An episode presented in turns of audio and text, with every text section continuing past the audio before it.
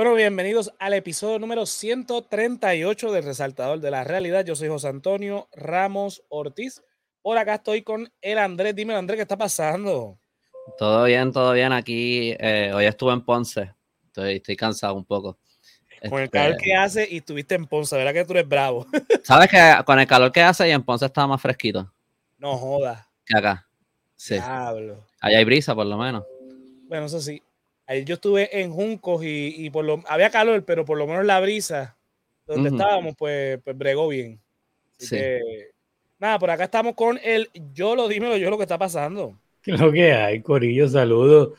Saludo a el Jay que a las 9 y 4, hermano, me da esta vergüenza ajena. A las metió. 9 y 4, este, nosotros hablando, haciendo el programa fuera del aire. Mala mía, el Jay, saludos, eh, si es que todavía estás aquí o cuando regrese. No, cuando, cuando yo entré a StreamYard ya le había comentado, porque acuérdate que cuando uno hace la publicación en Sí, no, StreamYard, por eso, por eso, a las 9 y 4, no, no, estamos, estamos cabrones, mala mía. no, pero yo programé para empezar a las nueve y media, así que estaba la advertencia en YouTube de que Ah, ok, ok, ok, ok, está bien. Este- Estamos, no estamos tan... Ah, mira, estamos bien. Son las nueve y media. Mira, rayo, empezamos bien, Corillo. Mira, hay par de gente conectándose por ahí, así que nada, vamos a arrancar con el tema. Este, mira, ¿qué les puedo decir del tema? Desarrollo económico. Aquí tenemos un, siempre un debate en Puerto Rico eh, con, tem- con el tema del desarrollo económico, el tema de... Mira, aquí saludos desde la Pranto Alta que está pasando. Lo que hay, guatú. Este, mira, Puerto Rico obviamente es un. Una- un país tropical en medio del Caribe que tiene un atractivo turístico muy alto. Y en Puerto Rico siempre se ha estado hablando del desarrollo económico relacionado con el tema del turismo y se ha hecho, ¿verdad? Desde los años 50, lo hemos tocado en otras ocasiones, donde se crean estas eh, eh, ¿verdad? Eh, zonas turísticas con ¿verdad? industria eh, hotelera y demás, ¿verdad? Porque, o sea, Puerto Rico evidentemente es un sitio hermoso donde pueden este, venir a, a- a pasar sus vacaciones porque hay un sinnúmero de playas que son paradisíacas, ¿no? Va, este, No, tenemos muchos atractivos, o sea, tenemos las playas, pero está todo cerca, tenemos el, el bosque obviamente tropical, este, el bosque lluvioso, el el yunque, tenemos las cavernas, o sea, tenemos todo, no todos, pero casi todos los ecosistemas en un espacio bien pequeño en el trópico y eso nos hace eh, especiales. Exacto. El, el tema con, con esto es que, ¿verdad? Obviamente, en los años 50 había otro conocimiento, había unas limitaciones en cuanto a, a- también Puerto Rico con, con el tema de, de, de desarrollo. eh, en ese momento, en los años 50, Muñoz lo que quería era algo acelerado, no tanto por el turismo, sino porque él quería que más este, inversionistas llegaran a Puerto Rico y la manera más fácil de que llegaran a Puerto Rico era pues presentándolo en hoteles, por eso fue que se creó el Caribe Hilton en, la- eh, eh, en esa época, este, ¿verdad? Teodoro Moscoso con todo este plan y demás, para atraer industrias, la, ¿verdad? El afán que tenía este, manos a la obra, eventualmente los diferentes planes que se desarrollaron en esta época, en los años 40, 50 y 60, era más que nada traer industria que viniera a Puerto Rico. ¿Por qué? Porque estaban ofreciendo en ese primer momento, Fomento les, daba el, espacio, ¿verdad? Eh, le decía, mira, aquí tienes eh, eh, la fábrica, el agua, la luz es súper barata, la mano de obra es barata, es diestra, son ciudadanos americanos, tienes tribunal federal aquí en Puerto Rico, no tienes que pagar impuestos federales y demás, un montón de, de- de cosas que le ofrecían y, pues venían y, y entonces hacían esas condiciones que yo describí ahora no existen. O sea, muchas industrias se están yendo de, de Puerto Rico precisamente porque eh, la luz está en las nubes. Eh, el- fomento ya no está ofreciendo est- estos incentivos, la cuestión de los, de los ¿verdad? La, la, la 936 que vino después también es una Esta semana alguien más anunció que se iba, ¿no? Otra de estas farmacéutica en, industrias. en Humacao, en Humacao, precisamente. Y uno de los alegatos era la luz, lo de Luma. Este, así que eso como que se dejó a un lado, después vinieron las petroquímicas y demás, la industria pesada. Y de, me puedo equivocar, pero desde mi percepción de lo que conozco de historia, desde los años 90 para acá, se le ha dado mucho énfasis a la industria del turismo. No sé si ustedes se acuerdan, en los años 90, la campaña de de Pedro Rosselló de Puerto Rico lo hace mejor, que estaba de, hecho eh, creada por Luis Fortuño, que era el, el presidente. El presidente, exacto. ¿Coincide con la eliminación de la 936 o viene desde un poco antes? ¿O desde que ya se sabía que se iba a eliminar? O... De hecho, eh, la 936 se está abogando para que se eliminara desde los, años 80, pero fue Rosselló padre el que le dio este, más impulso a eso, porque como que Carlos Romero Barcelo y Hernández Colón no estaban muy con ese plan. Pero en los años 90, eh, como Rosselló decía que eso era, eh, no era consono con la estadidad, él ah, este, eh, estaba a favor de que se eliminara la 936 y precisamente bajo esta época es que se da toda esta campaña de, Puerto Rico a la que de hecho Luis Fortuño cuando es gobernador retoma la, misma campaña. Y pues el turismo se le ha dado mucho énfasis. Obviamente Puerto Rico tiene potencial. El problema es, y lo que, lo que estábamos discutiendo antes de, de comenzar al aire, es que por ejemplo, vemos el ejemplo de la avenida Ashford en Condado, donde se desarrollaron todos estos hoteles en una zona que estaba originalmente destinada a, ser una zona residencial. Eran residencias, eh, no eran muchas, eran residentes de, residentes de mucho dinero, eran casas grandes, de gente eh, pudiente, y de repente eso empezó a cambiar con todos estos edificios, ¿verdad? De apartamentos, hoy día apartamentos de lujo que están construyendo edificios para eso, y hoteles, el Hotel La Concha, el Condado Barnaby, el, el, el, Hotel Marriott, el Condado Plaza, etc. Pero el condado sufre de apagones a cada rato. Yo trabajé 12 eh, años en el condado y eso era cada rato que se iba la luz. Problemas con el agua, problemas con los desagües, ¿verdad? Porque toda la, la, Todo se inunda, sí. Todo se inunda. Eh, ¿Qué, te puedo decir? Queen, estamos, estás tempranito porque empezamos hace par de minutos. empezamos bien. Y demás, aparte de lo que estábamos hablando, el tapón infernal que se, vuelve, que, se, ¿verdad? que se da en condado. Evidentemente no, había, no hubo planificación en, condado con relación a, este lugar. Pero vamos más allá. No solamente, ¿verdad? Vamos a, a las otras estructuras que hemos estado viendo en los últimos años que la erosión de la, de la playa, ¿verdad? Ocean Park, por ejemplo, este, Aguadilla con el tema de, de la golondrina y demás, donde la erosión, ¿verdad? De, de las costas se está dando, donde eh, hay estructuras que se están colapsando gracias a esto, eh, ¿verdad? Porque eh, el empeño, el, el, el, que no, no, vamos a construir aquí porque esto para el desarrollo, tú sabes, para, para los chavos y que vengan aquí, obviamente un pana ahí le dijo, mira, yo quiero construir en esa playa, se ve cabrona, mira a ver qué tú puedes hacer por mí para, para yo. Y así se dio por muchísimos años, con un montón de permisos que, que hoy día sabemos que son ilegales. Y entonces siguen empeñados en el mismo discurso, ¿verdad? En la, en la misma. Eh, esta, esta idea de que no, no, el desarrollo es poner un hotel en la playa, cuando en muchas partes del mundo los hoteles se hacen cerca de la playa, pero no en la playa. Vemos Isla Verde, por ejemplo, todos los hoteles están en la, playa. O sea, eh, y es como que absurdo. Tú, los turistas hasta, se sorprenden. Digo, no les molesta porque tienen la playa ahí cerca y, no tienen que caminar lejos, no tienen que estar. Pero no es sostenible. Es la erosión, los problemas ambientales que eso crea. La o sea, la intervención del hombre ahí, un espacio natural que, ¿verdad? que tiene su forma de protegerse. Su forma de protegerse, por ejemplo, es esa, la de la erosión, porque él, es la, madre naturaleza reclamando lo que es suyo, básicamente. Entonces, nos crea un problema. ¿Verdad? Porque ahora, ahora qué bonito. Vendimos todos estos espacios, estamos. Eh, eh que contaminamos la costa hasta con luminiscencia, la luz. Eh, animales que antes salían, como las tortugas, en diferentes sitios, pues ya no salen en estos sitios por pues, la contaminación de ruido y de luz que, hemos creado en estos diferentes sitios. que hemos, cambiado el comportamiento del ecosistema en muchos lugares de la isla por un capricho. Mira, yo no sé eh, eh, en, cuántos de estos lugares había manglares originalmente que ya no hay porque se hizo desarrollo. O sea, que cuántos de estos lugares originalmente no eran una costa arenosa así para meterse al agua y ahora lo son. Eh, pero eh, yo sí sé, por ejemplo, que hay otros factores que contribuyen a la erosión, como por ejemplo el hecho de que eh, mucho de, la arena en las playas viene del sedimento que traen en los ríos. Y como en, en, las represas que han hecho alrededor de Puerto Rico, ellos no abren, nunca han abierto esas compuertas abajo que se supone que se abran para dejar que ese sedimento fluya. Y ese sedimento ya básicamente se ha convertido como en piedra. Pues eso no está llegando a las costas y eso también contribuye mucho a la erosión de las playas. O sea que no es simplemente nada más que, que porque construyeron el edificio aquí, la playa se va a erosionar. Pero, y ahí me imagino que hay otros factores también contribuyendo. Obviamente yo no soy un experto en estos temas, pero lo que sí yo creo que es bastante claro es que mientras esas playas se van erosionando, de repente esos edificios terminan en el agua. Eso ha pasado en Rincón.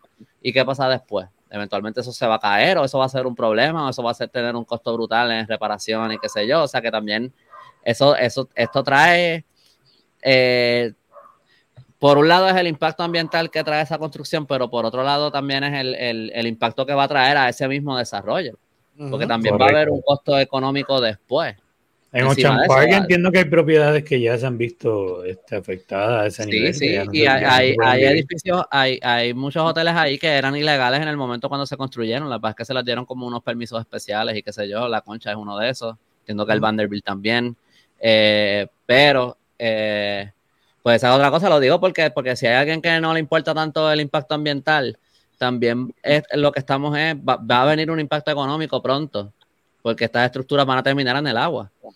Exacto. Exacto. Precisamente. No, y que hasta ahora, para bien o para mal, ¿verdad? Eh, por las razones que, sea, está temblando en el, ¿verdad? Para el sur, suroeste, ¿no?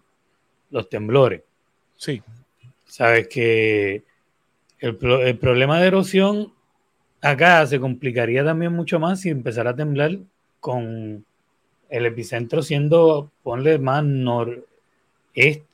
También han habido unos temblores por el norte en los últimos años. Los que han sido un poquito más lejos y han sido más como para el oeste, pero han sido por el norte. O sea, que en cualquier momento eso podría cambiar y eh, eh, podría acelerar este proceso y los quiero ver. Sí. Sí, estamos hablando de que queremos, óyeme, nadie, y José, José, José es el ventrílocuo, José es el ventrílocuo. Mira, vamos a tener un momento la cámara, lo que cambiamos la cámara. Pero nada, lo que estaba, lo que estaba queriendo decir es que eh, queremos, o sea, estamos claros de que queremos desarrollo económico.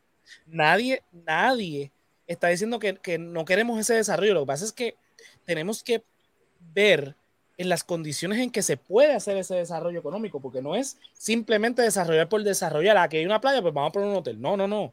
O poner un complejo, o poner un mall, o whatever es que vaya a la par y que sea consono con las necesidades que realmente tenemos con relación a, a, nuestro ambiente. Porque si es lo que dice Andrés, esto eventualmente va a pasar factura. Entonces, si, si la estructura que estoy eh, construyendo ahora eventualmente se va a colapsar o, va a ser un problema eh, estructural, entonces no me está trayendo desarrollo económico, por el contrario, me va a entorpecer ese desarrollo. Y este capricho de que todo tiene que ser beachfront. Pero es que aquí no hay tanta playa, esto es 100 por 35, mi gente, ya hemos ocupado un montón. O sea, ya es tiempo de que eh, es walking distance y métete tres calles más para adentro y él el odio hotel. Sí, pero entonces, ¿cuál es el, el, el, digo, obviamente sé cuál es, pero para llegar al tema, como de cuál es el, el problema ahora, que cuál es el, el que eh, la situación actual ahora mismo? Ok, ahora mismo, eh, ayer, eh, tanto el Esel Molina como el urbanista hicieron unas denuncias con relación a unas reservas naturales, ¿verdad? Eh, ¿Cómo te explico? Unas reservas naturales que se habían declarado, era un, listado de ocho, en donde las, las clasifican como reservas naturales, ¿verdad? Para proteger ese ambiente, para proteger ese lugar, como bien lo dice, de manera natural entonces, están haciendo todo este embeleco desde el 2017, bajo la administración de Ricardo Rosselló, en donde se está dando una, reclasificación, donde sí se va a proteger, pero bajo unas excepciones se van a dar unos permisos para un desarrollo ecoturístico. Eso no significa que es ecoamigable. Ecoturístico significa que pues, van a hacer un desarrollo donde van a integrar el ecosistema en la experiencia turística pero eso no significa que va a ser una, este, una ecoamigable, ¿verdad? Ecoamigable sería dejarlo como está y simplemente eh, llevar, eh, ¿verdad? Los tours o, whatever, al lugar. Llevarlo, mira, este es el sitio, este, por ejemplo, uno de, ellos, ¿verdad? Es más chiquita, que yo creo que en Puerto Rico todo el mundo conoce esta playa, la, estoy poniendo en, pantalla. Esta es la playa de Mar Chiquita, que pues, no, ni siquiera tiene este eh, parques nacionales, tiene una administración ahí del balneario. Simplemente tú llegas al sitio, estacionas donde puedes y, llegaste ahí. Esta reserva, déjame buscar el, mapa, es mucho más grande. Déjame ver dónde Tiene 293.6 cuerdas.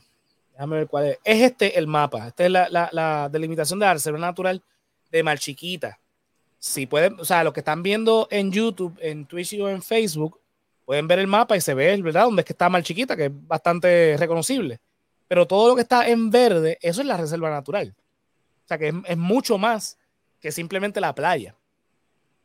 Así que estamos hablando de que con, ¿verdad? Con el lenguaje, eh, el, que leyó el lenguaje, el, el, o sea, por encima, leyó el, reglamento fue Andrés, o sea, el del 2020, que es el que el tribunal recientemente anuló.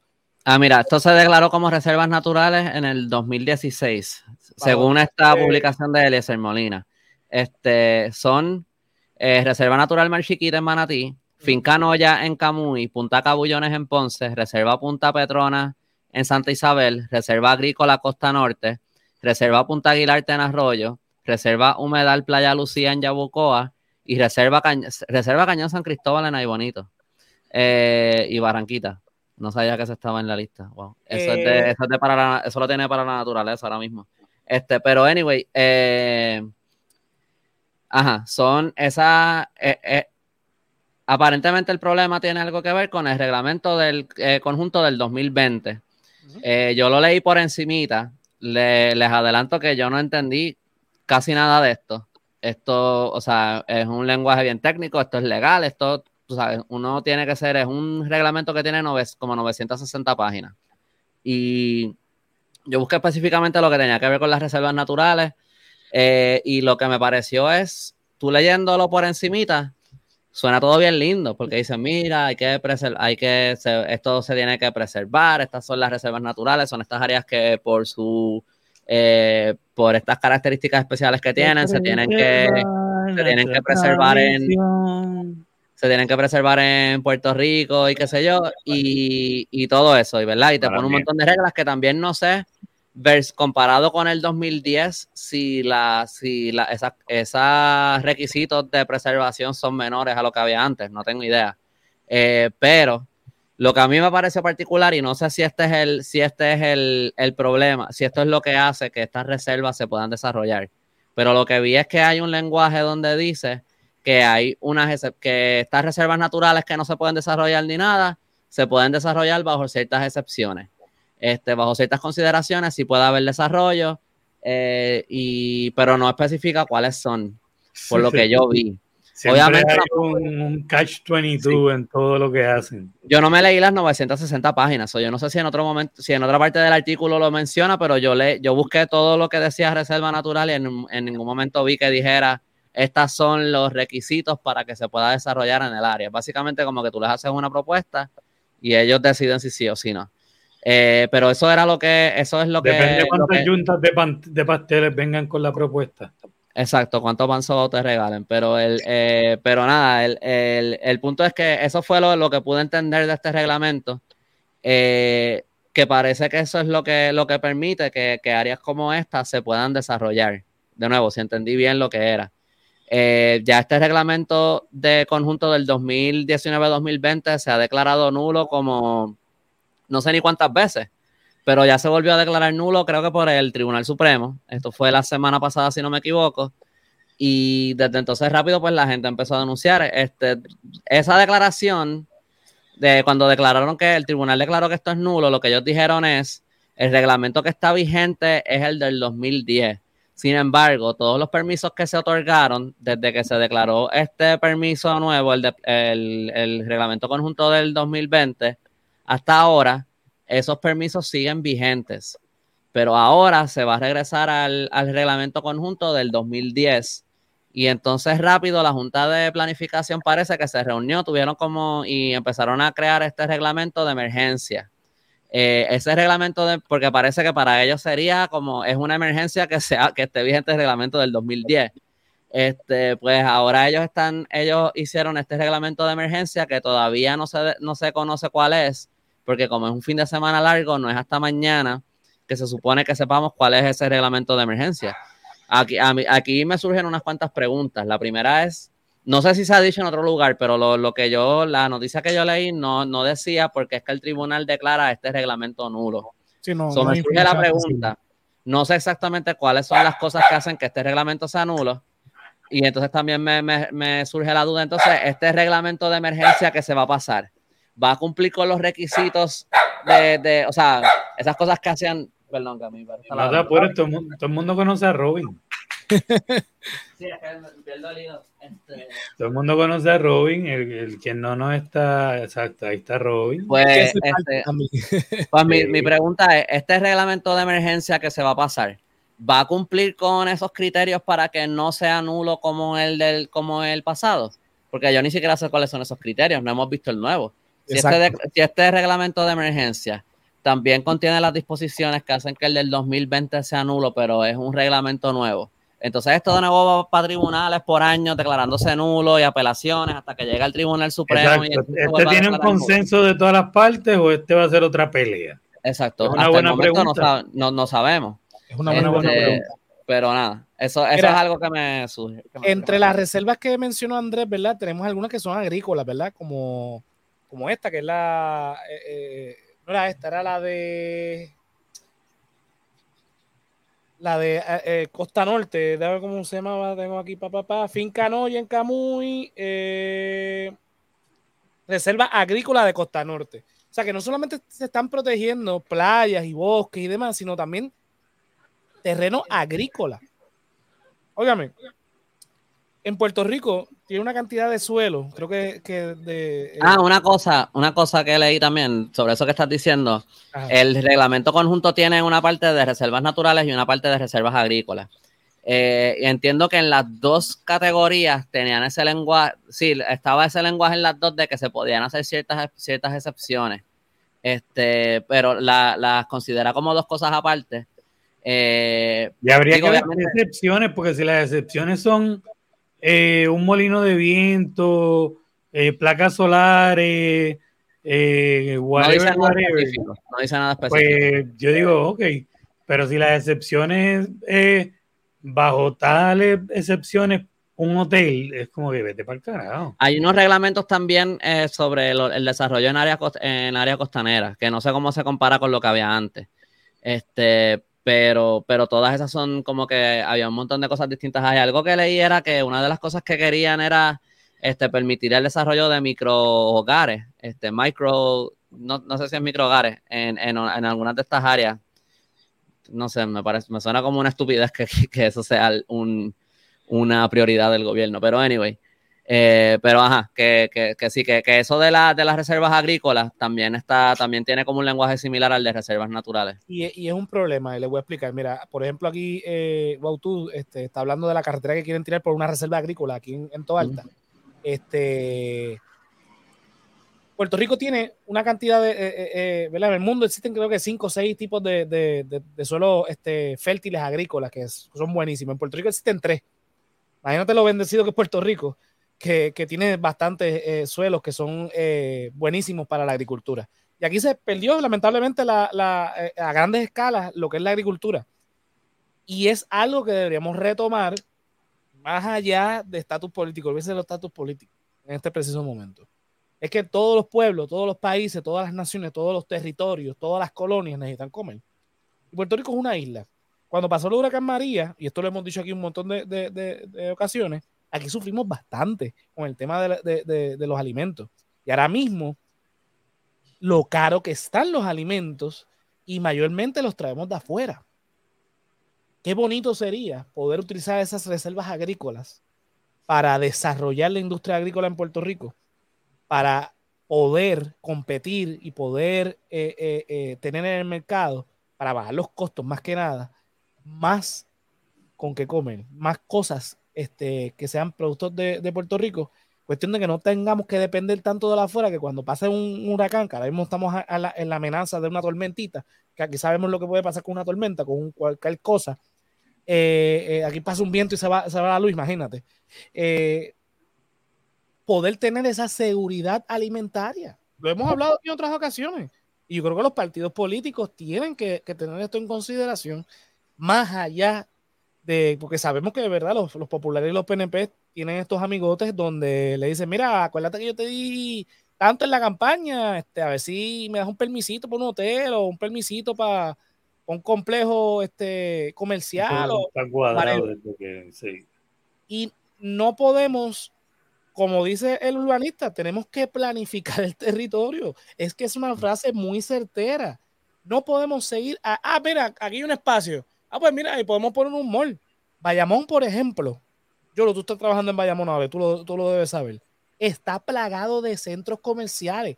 Plaza Riondo, Plaza del Sol, Canton Mall, eh, Santa Rosa Mall, Rexby Plaza, Rexby Town Y eso, eso, esos primeros que dijiste están todos uno al lado del otro. Ah, pero sí, a minutos de del otro. Entonces, ¿cuál es la necesidad de tanto? Eso es desarrollo económico, en serio, señor alcalde, este Ramón Luis Rivera, padre e hijo. Eso no es desarrollo económico, eso es sembrar cemento y poner un montón de tiendas que son extranjeras, que no van a, esa, eh, eh, la ganancia no se va a quedar en Puerto Rico. Sí genera empleo, pero los empleos no eh, hacen desarrollo económico. Entonces, los hoteles tampoco son garantía de, desarrollo económico porque estás creando una industria, este, o sea, es verdad que estás creando una industria alrededor del hotel, no, no voy a decir que no, pero ¿a costa de qué? Porque si no lo planificas bien, eso es lo que dijo ahorita Andrés. Eh, pusiste hotel ahí al garete, sin ningún tipo de consideración. Simplemente había una playa bien bonita ahí y tú querías hacer el hotel ahí porque vas en un montón de. A los 20 años el hotel lo tienes que cerrar porque tienes que eh, demolerlo o porque estructuralmente hablando es un peligro para la gente que sacaste todos los chavos, pero todo el supuesto desarrollo económico que generaste en ese sitio se perdió y tras de eso, jodiste el ecosistema. Se jodieron las tortugas marinas, se jodieron los peces y la, demás, los, eh, los mangles y demás cosas que existían de manera natural en ese sitio. Los jodiste a costa de llevarte unos par de chavos, te beneficiaste tú, pero a largo plazo no fue desarrollo económico. Ese es mi punto. Entonces, lo que necesitamos es dejar de estar tirando a lo loco, bateando a lo loco, a ver dónde es que por fin este cachamos y empezar, ok, ¿dónde podemos construir? ¿Cómo lo podemos hacer y cómo puede ser esto sostenible a largo plazo? Porque si en algún momento alguien dijo que estos lugares eran reserva natural, fue por algo. Alguien tuvo que decirle al gobierno, mira, estos sitios deberían preservarse por X o razón y alguien vino y, en un momento dado llegó hasta el entonces gobernador García Padilla y los declaró reservas naturales y reservas agrícolas. Por algo fue. No fue porque simplemente dijeron, ay, qué bonito, vamos a, no, no, no, no fue un capricho. Alguien con conocimiento. Ahora que hay un capricho con donde quiera que se pueda sembrar un hotel, que tenga una playa, vamos a sembrarlo. Mira, me pregunto si, si alguien viendo esto pensará que, que yo y yo nos estábamos riendo de lo que tú estabas diciendo y no fue del comentario vamos con los comentarios. Vamos con los comentarios, exacto, iba a decir yo ahora. Mira, aquí Queen nos dice, lamentablemente es toda una aberración. Lo que llevan haciendo esta administración no entiende que el desarrollo económico debe estar atado al desarrollo humano y su único Dios es el dinero. Dice también eh, es que estas reservas son mejor como tal, reservas. El que quiere ir ahí, que camine. Exacto. Eh, esto lo había puesto ya. Eh, gran parte del problema con las tierras agrícolas es el problema con la burocracia y los arrendamientos con la, tierra, la autoridad de tierra. Correcto, totalmente. Aquí se conectó Papi, saludos. Lo que hay. Belki se conectó. Buenas noches eh, tú dice el, el Cantor Mall es una égida y lo que mantiene vivo son las oficinas de la AAA. Totalmente de acuerdo. De hecho, es el único mall que cierra a las 5 de la tarde. La gente va a pagar el agua y después se quedan dormidos en un banquillo. Sí, es que literalmente el Canton Mall, si tú entras, tú abres un montón de viejitos que están ahí cogiendo fresco y hablando con los empleados de las tiendas que ya son panas que llevan años y no compran un carajo, pero van a eso. Entonces, ah, espérate, ¿cómo va a pagar el agua? Van allá, o pagar el teléfono, pagan el teléfono y se van, y a las 5 de la tarde cierra el mall. Eso es el Cantón Mall. Este, dice Belkis por acá, industria de servilismo y para los extranjeros, porque para los locales no tienen presupuesto para ir a esos hoteles también. Queen dice, Aguadilla tuvo muchos hoteles y ya, y ya si tiene es tres, son muchos. Este, Belkis también. Tres tengo yo.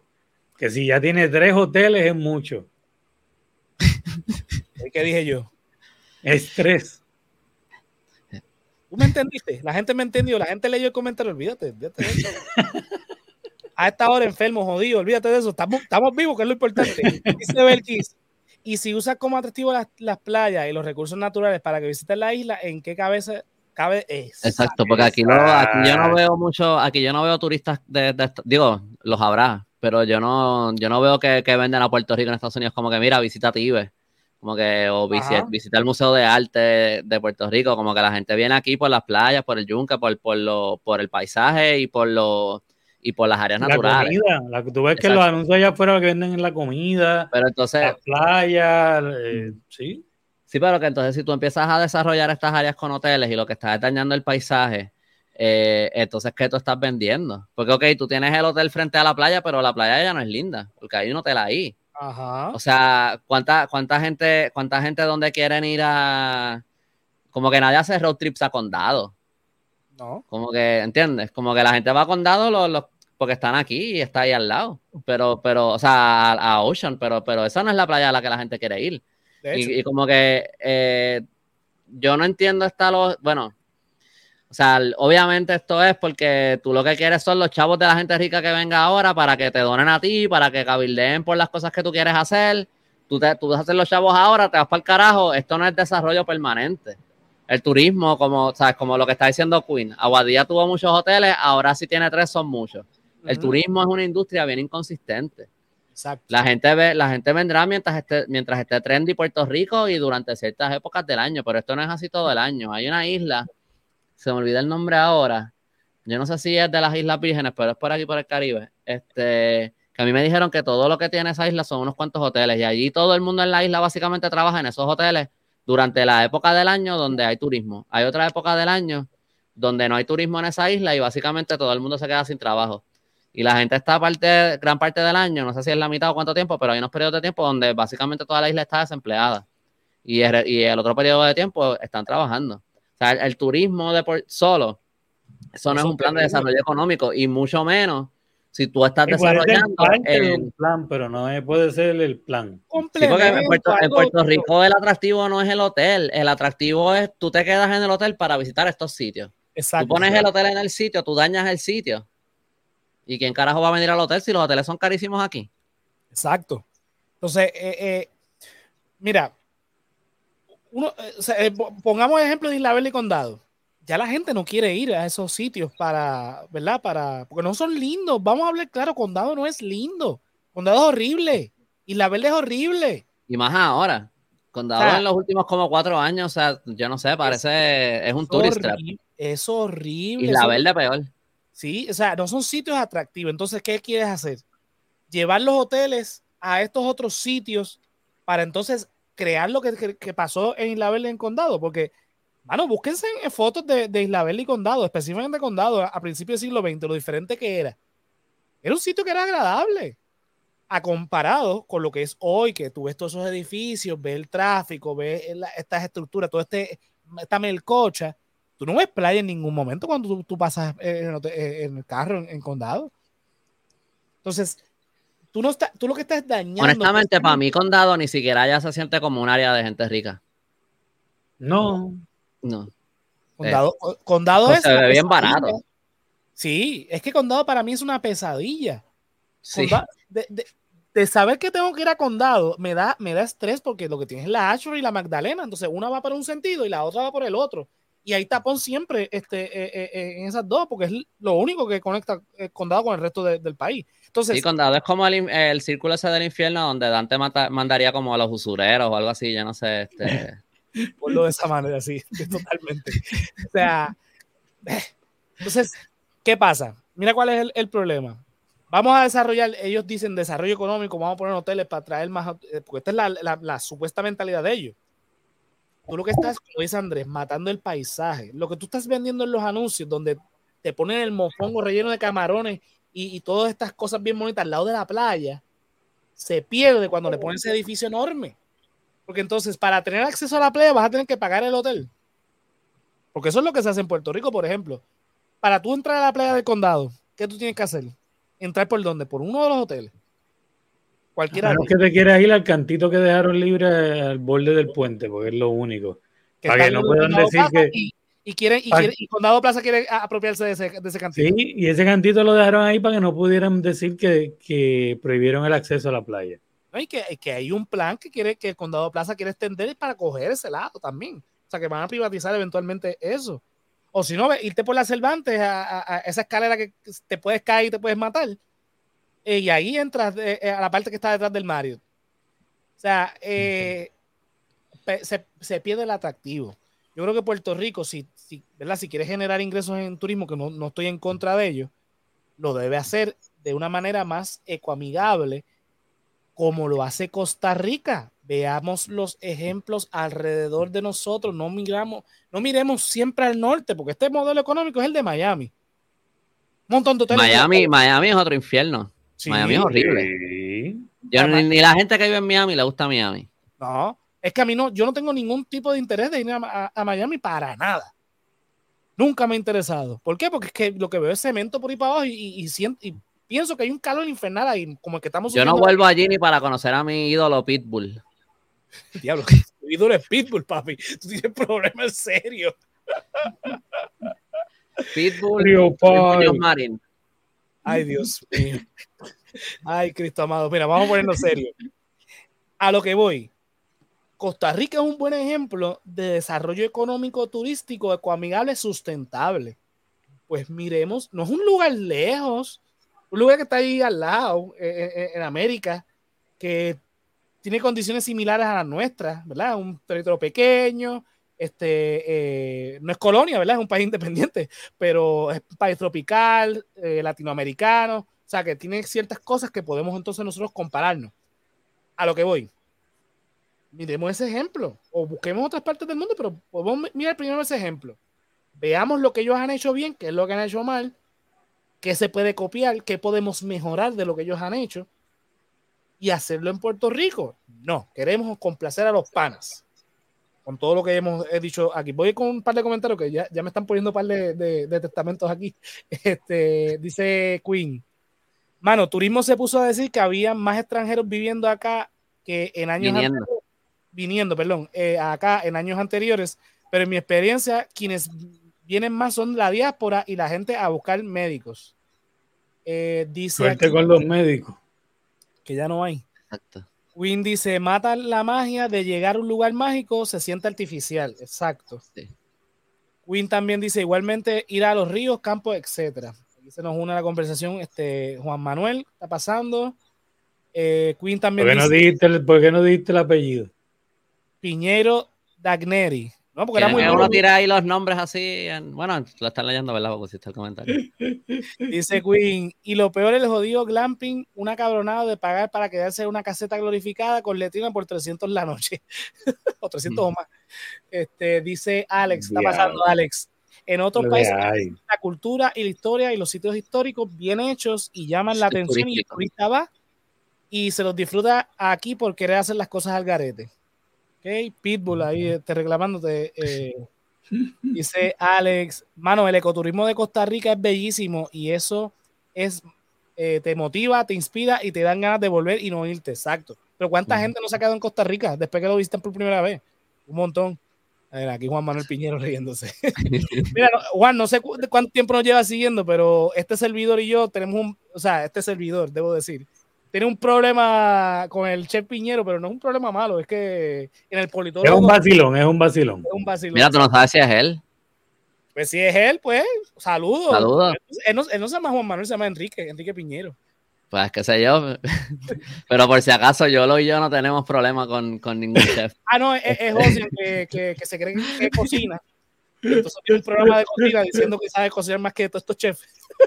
Nosotros no avalamos los comentarios de. de... Oye, fíjate, José se quedó en Juan Manuel, no dijo el apellido Piñeiro ni para el carajo.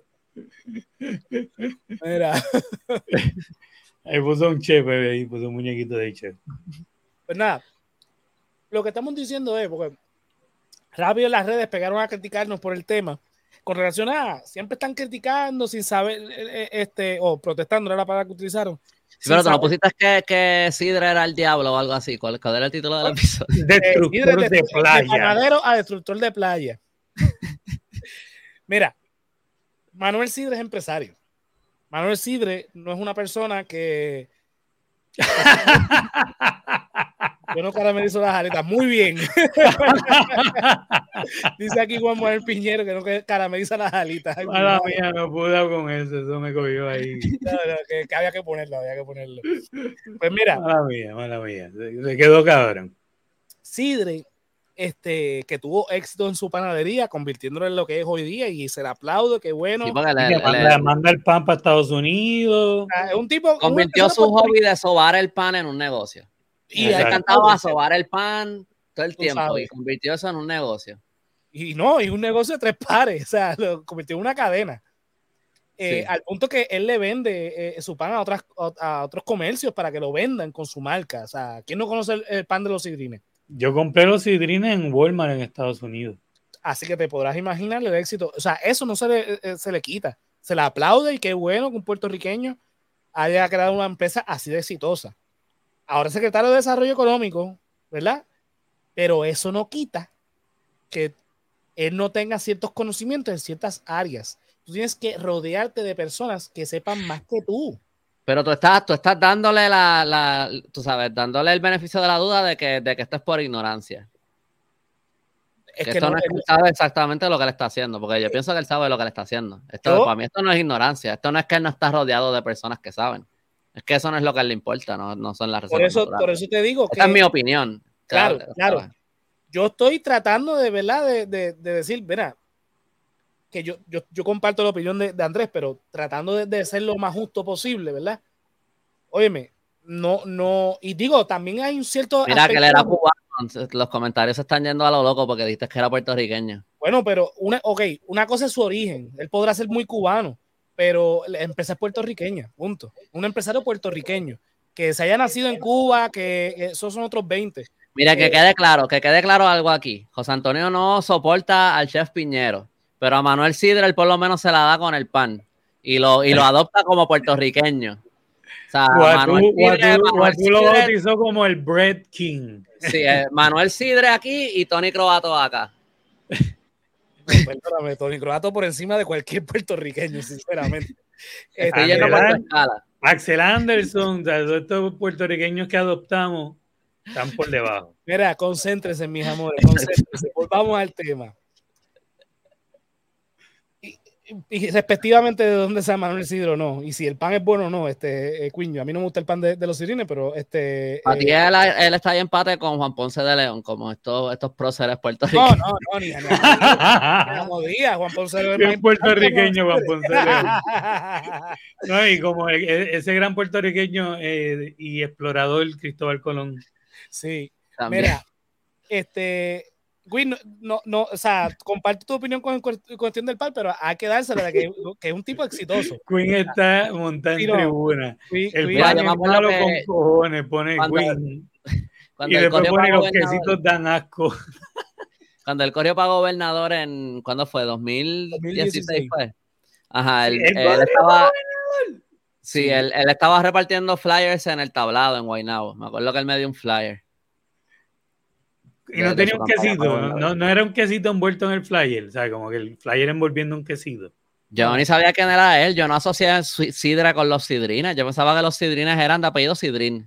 Eso lo he dicho aquí mil veces y lo voy a seguir diciendo. Para mí los Sidrines eran de apellido Sidrín. Ay, mi madre. Mira, vamos a volver con lo de las playas y la reserva natural y toda esa jodienda. Este, que ya ni ya me acuerdo ni lo que iba a decir. Esto se jodió ya. Ah, hay cierto aspecto de arrogancia por parte de, este señor y los demás, ¿verdad? De la Junta de Planificación, el mismo gobernador este, y demás que están en el gobierno, de que ellos sí tienen gente que le dice, pero a ellos no les importa un carajo, porque ellos quieren a todos implementar su filosofía de vida. Ellos no, le, no, le, eh, eh, no les interesa, ¿verdad? Eh, el daño ambiental. Concéntrate, yo, concéntrate, concéntrate. Sorry, sorry, sorry, sorry, sorry. Ya Juan Manuel, deja, deja, dejen, bájale, bájale, Winnie, bájale con los quesitos mongo, bájale ya. Ay, mi madre, ya mismo con los comentarios, mis amores, que hay dos o tres comentarios este, chéveres y nos volvimos con eso, pero para terminar mi, mi, mi argumento, Es que está en esta arrogancia, este punto donde, no, no, el que sabe soy yo. Y sí, está muy chévere, pero a mí no me interesa lo del ambiente, porque de verdad que eso es un cuento de los chinos, como decía Trump. Eh, so, yo lo que voy es a, desarrollo económico porque es el efecto inmediato. Ellos no están pensando ni a mediano ni a largo plazo. Ellos están pensando en que pues, va a haber empleos, entre comillas, aquí, y eso va a mover el dinero y eso va a mantener contento al pueblo, por lo tanto van a seguir votando por mí. Porque a, todas estas, Manuel Cid habrá, habrá, competido de manera independiente en el 2016 para la gobernación. Pero yo lo dije en ese momento, ese tipo es PNP. Ese tipo es más PNP que Ricardo Rosselló. Lo que pasa es que como no le dieron el a él, correr a la gobernación se lo dieron al nene, entonces dijo, pues yo me voy a tener independiente. Eso fue lo que pasó. Pero... Yo ni sabía que él había corrido independiente, verdad. Y, este, y, de hecho, en la página hay un blog este, donde yo analizo, la, candidatura de él, la de los candidatos. Y yo lo dije, mira, este tipo es más de lo mismo, un neoliberal, eh, tiene una actitud PNP, bla, bla. Es un montón de cosas, no me acuerdo ahora. La cosa es, no podemos, bajo ninguna circunstancia, gobernar un país con esta arrogancia de que solo yo sé y solo yo puedo decir y solo yo puedo determinar. Por eso es que yo digo que este señor debe rodearse y debe estarlo, porque como dice Andrés, debe tener gente que ya le ha advertido, mira, no hagamos esto por esto y esto y esto, pero es esta soberbia de que olvídate. Que lo... como tú mencionaste, como Trump, que tenía todos los asesores del mundo, pero prefería votarlos que hacerle caso muchas veces. Y, y eso es un problema para cuando se hace este, política pública. Porque nosotros sin saber, ¿verdad? Andrés es ilustrador, yo soy cineasta, yo soy este, bueno, ahora actualmente soy este chofer, vamos a ponerlo, vamos a poner la, clara, porque tengo un bachillerato en, ciencias políticas. No somos abogados ambientales, no somos este, no somos, ¿cómo se dice? Eh, expertos en el ambiente, no somos este, científicos ambientales. No somos personas que tenemos conocimiento vasto en esto, pero nada más de que nos digan lo que está pasando, uno puede entender ciertas cosas rápido. Y uno dice, coño, es que si ya ha pasado en otras partes de Puerto Rico y hemos visto las consecuencias de las cosas que han pasado, cómo eso ha afectado y a la larga no, no, hay, un, no hay realmente un desarrollo económico, ¿para que seguir intentando hacer esto si evidentemente no está funcionando? ¿por qué insistir en hacer esto? Si a la larga lo que va a crear es más daño que bien. Entonces, cuando vienen las personas a, denunciarlo, los tildamos de locos, de revoltosos, de izquierdosos, de gente que quiere detener el progreso. Y todo lo contrario. Nadie quiere detener el progreso, nadie quiere detener el desarrollo económico. Al contrario, estamos en una situación precaria en Puerto Rico que necesitamos urgentemente Más que nunca. desarrollo económico. Pero, ellos no le pueden llamar desarrollo económico a cualquier estupidez en la que ellos quieran derrochar el dinero. Cada vez que vienen y dicen vamos a espetar un Walmart aquí, desarrollo económico, 300 empleos, sí, 300 empleos de cuatro horas cada vez sin, sin derechos ni privilegios para pagar el mínimo. De para el carajo, que desarrollo. En, en, The Office, cuando, cuando Michael Scott tiene que declarar bancarrota y él se para en el medio de la oficina y dice, yo declaro bancarrota. Sí. Ya, lo declaré. Lo declaré. es lo que ellos están haciendo, como que ellos dicen desarrollo económico para cualquier cosa que están haciendo y ya, como si eso significa, como si entonces si tú estás opuesto a eso, estás opuesto al desarrollo económico. Ellos no están proponiendo desarrollo económico, están proponiendo chavos para sus bolsillos ahora. Exacto, gracias. En 10, 20 años, cuando eso se joda todo, porque ¿qué está pasando, por ejemplo, con Paseo Caribe? Eso me imagino que en el momento lo, lo, lo vendieron como desarrollo económico. Yo estaba en high school, yo no estaba tan pendiente a todo lo que estaba pasando. Pero, pero, ¿qué es eso? Eso es un edificio fantasma. ¿Cuánta gente vive ahí? ¿Tú has visto esas tiendas? Eso, eso, o sea, eso, eso se está se va a caer en cantos ya mismo. Yo creo que todavía no se nota, pero eso, eso a mí me huele que eso se está cayendo en cantos por dentro. Este... ¿Tú te das cuenta como los políticos defienden esta pendeja? Que están pagando favores, que están cubriendo a panas, que, que, ¿sabes? Tú te das cuenta. Porque defienden esto más que los hechos que de verdad nos están jodiendo. Sí, esto es para devolverle. ¿Quién, ¿Quién, me donó para la campaña? ¿Quién me cabildió? Ok, pues ahora yo te doy el contrato a ti. So, lo que necesito es poder resonificar todo esto para poder, para, para que tú puedas entonces empezar ahora. Mira ese último comentario, Mall of San Juan. Ajá. Ese va a ser la cosa más cabrona del Caribe. Ahí está cogiendo polvo porque. Ahora eso es de Plaza Carolina. Y donde a mí lo que me da risa es el Molo San Juan, este sitio que iba a ser súper lujoso y donde tú ves la fila es en Krispy Kreme y, eh, y en el Metropol. Y sí, sí, pues que qué concepto más ridículo, pero algún pana había que pagarle un favor. Y yo fui a Mall San Juan una vez por curioso, simplemente para ver. Ahí los únicos atractivos son los restaurantes y cuidado porque tampoco son la gran cosa. Tijuana, wow, gran cosa. Metropol, gran cosa. Solo hay en todos lados. Lo bueno, lo bueno de lo bueno del Molo San Juan es que por, por tú quieres ir a Sara y no te quieres meter en el revolú de plaza, pues ve al Molo San Juan. Eso es lo eso es lo único. ya mismo, dale dos meses más para que tú veas. Eso va, va para allí, un, Capri donde, donde está Versace. al lado de Versace un Capri, así. Un mes al vez, lo que van a poner, un mes al vez. Este, mira, voy, voy, con los comentarios. Este, Vamos con los comentarios de aquí, Queen. Dice Manuel Sidre, el que ni sabe de pan sabe, porque tampoco es que su empresa le haya dado algún bono a los empleados, aún siendo un negocio multimillonario. Total. Eh, Red King. Red King. Aquí Queen Sidre es cubano, sí. Este, Todo el mundo corrigiéndote, José Antonio. óyeme, yo sé que es cubano, igual que Jennifer González, al igual que... Este, Ahora lo sabe. No. Ay, mi madre. Mira, hay un montón de, Puerto, de, de gente en Puerto Rico que son cubanos, montones. Pero, o sea, una cosa es que, mira, mi jefa era chilena, pero yo, yo consideraba que su empresa, y su empresa es puertorriqueña porque, o sea, está hecha en Puerto Rico eh, y ha generado empleos en Puerto Rico. Sí, pero yo creo que el punto es que como si eres un cabrón, pues no lo. Ah, pues, yo creo que ese es el, ¿entiendes? Como que... Sí, pero que pues es una empresa puertorriqueña, eh, a, fin de cuentas, la, empresa, aunque él no sea puertorriqueño. Eh, papá, el criptoempresario puertorriqueño Brock Pierce. y se jodió el podcast. Ay, ya ahí fue que yo dije, espérate, tengo que respirar porque ya dije que iba a por Como el, el, boxeador boricua este, como eh, Logan Paul es el... Logan Paul. Sí. Logan Paul, es, de Dorado, Puerto Rico. Sí, eh, Guatú dice que le quite el nombre a Cataño y le pongan Sidrina. Belkis dice, llegó a una posición de poder y de momento todos los productos llegaron a diferentes comercios y el hijo está montando una posición importante y se pasa llorando por los comerciantes. Eh, dice, eh, así de bueno es hacer networking. Manuel Sidre es el Pinocho cubano y lo único que hace es relaciones públicas para sus negocios, ¿no? Definitivo. bueno, sí, porque él tiene una nariz bien grande. Sí. Sí, por eso es que lo dice. Aparte de mentiroso. este comentario está ahora. Dice que en la primera cita le sobe el muslo a alguien y le pregunte, ¿estás nervioso? Y conteste, perdón, es que estaba, está que sí. está mongo. Era guatú, vete para el cara. Es que si nos quejamos, estamos impidiendo el desarrollo económico ellos, precisamente. Bahía Urbana, otro fantasma, exacto. Y dice papi, el desarrollo económico va más allá de turismo, es industrialización, educación de alta calidad, entre otros. Gracias. Algún día me va a pasar esa. Sorry, mamita, estoy que así. ¿Cuántas veces ha cerrado, por ejemplo, el Conquistador?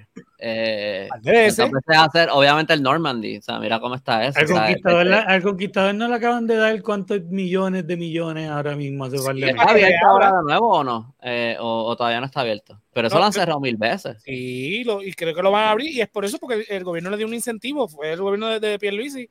Y tiene hasta una isla privada. O sea... O sea, el turismo en sí, como lo que dijo Andrés ahorita, no es sostenible, punto.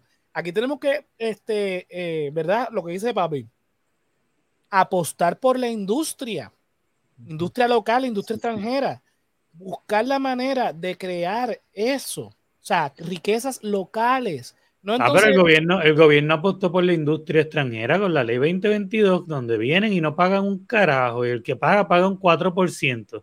Eh, eh, ahí está el problema, que entonces cuando apuestan ese tipo de cosas, hacen estos disparates. Mira. Que mucho nos va a ayudar esa mierda. Tiene que ser, como diría Ricardo Rosselló, un plan bien planificado. Exacto, como Tennessee. Exacto. no podemos venir con estas pajas mentales de que sí, sí, construimos moles, este, construimos este, eh, hoteles, construimos todas estas cosas que a largo plazo no están creando capital. O sea, esto es un sistema capitalista, puñeta, le hace este, las teorías del capital de, de, Adam Smith, puñeta.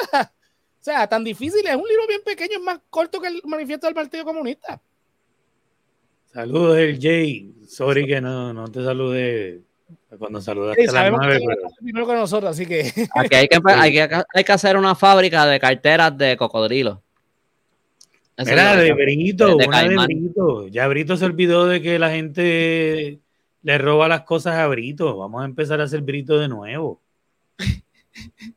Mira, eso fue lo que dieron. Yo no me acordaba de Brito. ¿Qué es eso? Eso yo lo que, le dieron al, ¿Al qué? Al, conquistador. Conquistador. Ah. Para que reabriera. Dice Queen, o sea, para los que no están escuchando, este Juan dice que son 75 millones lo que le dieron a, al conquistador para que pudiera volver a, operar. Eh, Queen dice, mi queja principal en turismo es que es poca calidad y demasiada eh, cantidad de hospederías. Si no, en Puerto Rico es una mierda eh, este, las hospederías en Puerto Rico, o sea, tampoco que, que, tenemos la gran cosa. No, y que son carísimas también. Carísimas. Igual que un hotel. Óyeme, carísima. Todo en Puerto Rico está caro y lo sabemos. La luz, el costo, o sea, el costo de vida en Puerto Rico. Entonces, hacemos todo. Ese es el problema, que aquí no planifican.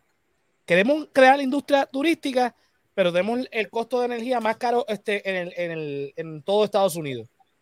el, gobernador ayer diciendo, no, no, es que la, la factura ahora mismo de luz está, está barata. Le digo mira, pero, pero, Ah, sorry, no, termina. O sea, lo, lo que quiero decir es que el, mira lo enajenado que está el tipo, regañando al, reportero, a, a Gelpi eh, eh, de, de, Noticentro. No, que, que, que, está barato, que te pasa a ti, es todo reducido. O sea, el tipo está. Que hay, hay, que mirar, yo creo que hay que mirar más de cerca eh, después. El ojete con calma, no los, reglamentos, esto, el reglamento del 2010 y el del 2020. Eh, por lo menos estas partes que, son pertinentes a esto. O no sé si a lo mejor hay otras partes en esos reglamentos que son los que les preocupan más, yo no sé. Pero la insistencia con las que quieren, eh, con la que han querido mantener este reglamento y con lo que quieren ahora es este reglamento de emergencia, ¿verdad? Para, para regresarlo al tema que estábamos hablando. Eh, aquí, hay, aquí yo creo que hay algo más pasando que, no estamos viendo todavía. Eh, porque me, parece como que es demasiada la insistencia con mantener este reglamento. Y puede ser tan simple como que, mira, estos son los contratos que queremos dar y esto es lo que viene y ya. Pero puede ser que haya algo más pasando aquí que nosotros no estamos viendo todavía, este, que tenga que ver con, con, la insistencia de sostener este permiso, porque, no sé, hay, hay me parece un poco raro. Todos los lugares donde tú puedes construir hoteles, porque quieren en estos lugares específicos? Como que el. el Digo, puede ser porque es lo que se nos ocurre. Sí, no, no. Eh, o sea, yo no, yo no quiero sonar aquí como que estoy proponiendo una teoría de conspiración súper loca ni nada. Lo que estoy diciendo es que puede que haya otras cosas pasando que todavía no tenemos idea de lo que son, que, tienen, que, que, estén influyendo en estas decisiones. Eh, porque de cierta manera esto es un poco todos estos desarrollos en las playas, la insistencia con los que lo han querido mantener y eso, eh, eh, para mí hay como algo, como que a veces me da esta, este, esta sensación de que hay algo que no estamos viendo todavía. O sea, como que no estamos, eh, que hay algo más pasando que todavía no hemos entendido. A lo mejor personas que están más activas en estas luchas y eso tendrán una mejor idea de qué es lo que es. Pero como que todavía, yo tengo esta sensación de que hay algo que como que no me no cuadra, como que de por qué. ¿Por qué quieren tanto hacer estas cosas? Y, y maybe no, maybe son las razones que, que, que, se nos ocurren y eso es suficiente explicación y no hace falta buscar. Me acabas de decir esto en un momento de mi subida, donde estoy en el momento de aceptar todas las teorías conspirativas. Ajá. Y me acabas de joder la cabeza. Porque ahora estoy como que definitivamente tiene que haber algo más. Porque suena muy lógico como para no ser verdad. Hay, es que tiene, hay, hay, hay, chavos de otro lado, hay intereses de otra cosa, hay algo que, no estamos, que todavía no, no, no, no, es muy aparente, yo creo. hay algo más pasando. el gobierno nos Ahora sí puedo hacer un Patreon completo porque voy a estar, no voy a dormir por ahora. Mira, el gobierno nos ha dado suficiente para sospechar lo que dice Puede ser que sea más simple, pero es que estamos hablando del gobierno de Puerto Rico específicamente bajo el liderato de Pedro Pierluisi. Y este señor, o sea, desde que ganó la gobernación, que hemos estado hablando de ese cabrón aquí, es que nos da motivos para creer que hay algo peor detrás. Preguntar a los primos lejanos. Exacto, los primos terceros que, estuvieron en la campaña con él todo el tiempo. Eh, o sea, no, yo estoy de acuerdo.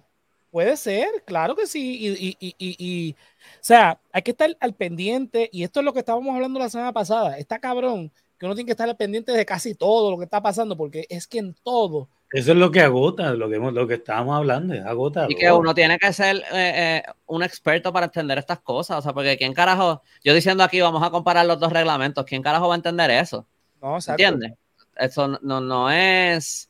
Yo sí me gustaría por encimita a ver si, si yo cacho algo. Sí, pero, pero, yo, no, pero yo no... Eh, son reglamentos que lo, va, lo va a entender bien alguien que haya estudiado mínimo algo en leyes, ¿no?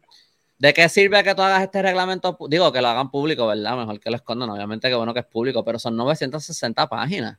Sí, es bueno porque gente, obsesiva como Jay y algunos otros, pues van a tomarse el tiempo de por lo menos eh, hacer un resumen de lo más importante.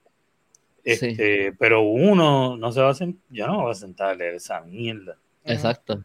Y, ese es el problema. Entonces, así es como cogen al pueblo, porque no todos son abogados, no todos son abogados ambientales, no todos tienen. Por eso, o sea, entonces, ¿cómo tú traduces eso que está escrito eh, en lenguaje judicial y lo traduces de una manera que lo puedas entender y puedas decir, ah, no, aquí está el punto donde o sea, nos, nos cogieron de pendejos? No es solo judicial, también son cosas técnicas que tú tienes que ser un ingeniero o alguien que trabaja en ese tipo de cosas para entender, tú sabes que... es, un idioma técnico, es un idioma técnico que no todo el mundo tiene la habilidad de poder, este, por más inteligente que sea, no, no tienes la preparación quizás académica o técnica para poder entenderlo y lo hacen con todo el propósito del mundo, obviamente. Eh, con esos lenguajes ambiguos, por ejemplo, Andrés que lo leyó por encima, buscando la referencia del tema de lo que íbamos a hablar, no encontró las razones de, las excepciones. Entonces, esa ambigüedad es peligrosa. Digo, y quedó nulo el, reglamento, ok, pero cuando entre en vigor el, de emergencia, que no sabemos cuándo es que va a entrar en vigor, o sea, no sabemos, ya entró en vigor, no sabemos cuándo lo podemos leer. ¿Cuánta ambigüedad va a tener? Porque es uno de emergencia. O sea, que no es permanente. Eh, son muchas cosas. Y va a crear problemas porque entonces ponle que el de emergencia prohíba algo, pero ese algo no le convenga a una u otra parte. Eh, esa parte que no le conviene va a decir, ah, no, pero yo voy a esperar al oficial. Entonces vamos a estar en este tranque hasta que aprueben un oficial. Y ese oficial lo van a seguir, ¿qué van a hacer? Lo van a seguir apelando por 40 años. Tranque, tranque para el que se oponga a, para que se oponga a esto, pero mientras, o sea, mientras esto se esté debatiendo en los tribunales si es nulo o no, el desarrollo continúa. O sea, y asumo que, que, más acelerado. O sea, que, que, hay que asumir que si que este, este plan conjunto de emergencia que se va a pasar, el reglamento conjunto de emergencia que se va a pasar, me imagino que igual va a abrir las puertas a estos desarrollos. O me imagino que lo que sea que tienen en mente que vayan a hacer se va a ver de una manera más, más acelerada permiso más rápido porque si, si ellos están asumiendo este nuevo reglamento anyway, en un año o dos años lo van a tumbar, pues esto se tiene que hacer antes. Para que cuando lo tumben, anyway, ya estos permisos se otorgaron, así que esto, es lo que... no se puede hacer para atrás. Como esto es de, aquí, de aquí en adelante, ya esto está. Después cuando terminemos con 30 Normandys, este, pues ya entonces ahora ese es problema tuyo, eso es un estorbo público, ahora qué se va a hacer, eso hay que demolerlo. Y después está el pobre muchacho con 30 este, galones de estos de pintura, de 5 galones, perdón, por ahí, pintando 30 Normandy. Exacto, o, le van a tener que dar 75 millones a cada uno de ellos como le hicieron al conquistador. Este, entonces, ahí, ahí donde está la denuncia nuestra, más que nada no hay verdadera planificación en Puerto Rico. Las cosas es como que. ¿Quién da más? ¿Quién es para el panismo, es para el jodido panismo. Eso. Entonces, eso le cuesta al verdadero desarrollo económico del país. Espérate, no puedo usar la palabra ahí porque se molestan. Al verdadero problema de desarrollo económico de Puerto Rico. De la colonia. De la, no, no, no, no, no, quiero ofender a ciertas personas porque es que se ponen así de changuitos así también. Este... Ah, pero la, economía de Puerto Rico, básicamente, el plan de la economía de Puerto Rico no está girando a base de turismo ni nada de eso, está girando a base de, de elefantes blancos. O sea, estructural. Sí, exacto, no hay plan. No hay plan. Exacto. No hay plan. No hay plan de gobierno, no hay plan económico, no hay plan.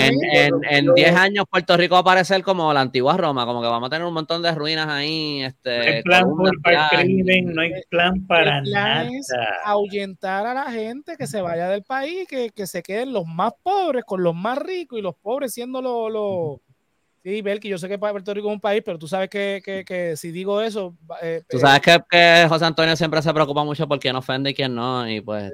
Este, tú, sabes, que yo me paso insultando a la gente en TikTok. TikTok no me deja ni subir videos ya.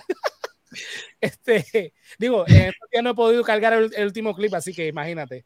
Este, pero nada, vamos a dar el tema, porque si nos, nos vamos por toda esa tangente, el punto, ¿verdad? Más allá de que este, ¿verdad? lo que están haciendo, pues eventualmente eso lo que va a hacer es destruir playas, destruir terrenos agrícolas, destruir nuestro ecosistema, nuestro, nuestro país, lo, que, lo que hace a Puerto Rico la isla del encanto es precisamente la variedad, la biodiversidad que hay en Puerto Rico.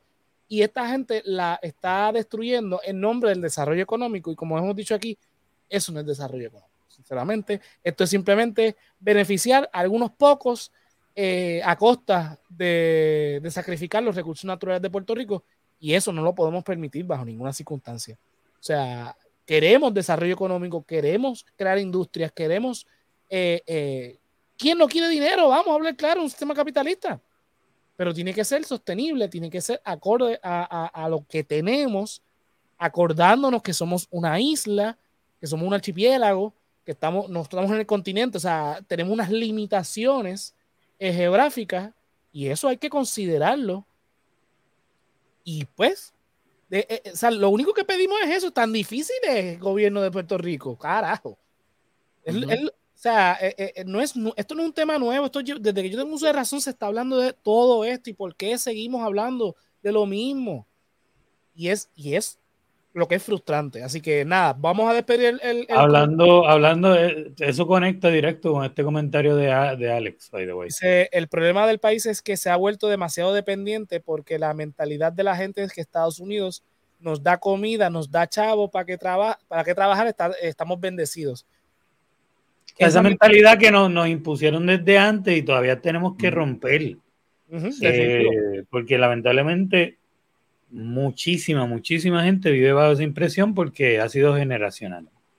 También tenemos que romper un poco con eso, porque mucha gente vive con ese miedo de que eh, nos van a quitar esto. Nos van También es que muchas de las vías que han, que han buscado los puertorriqueños para, para desarrollarse económicamente, la, tú sabes, los, distintos imperios, las distintas metrópolis, lo que han hecho es, tumbarlo siempre.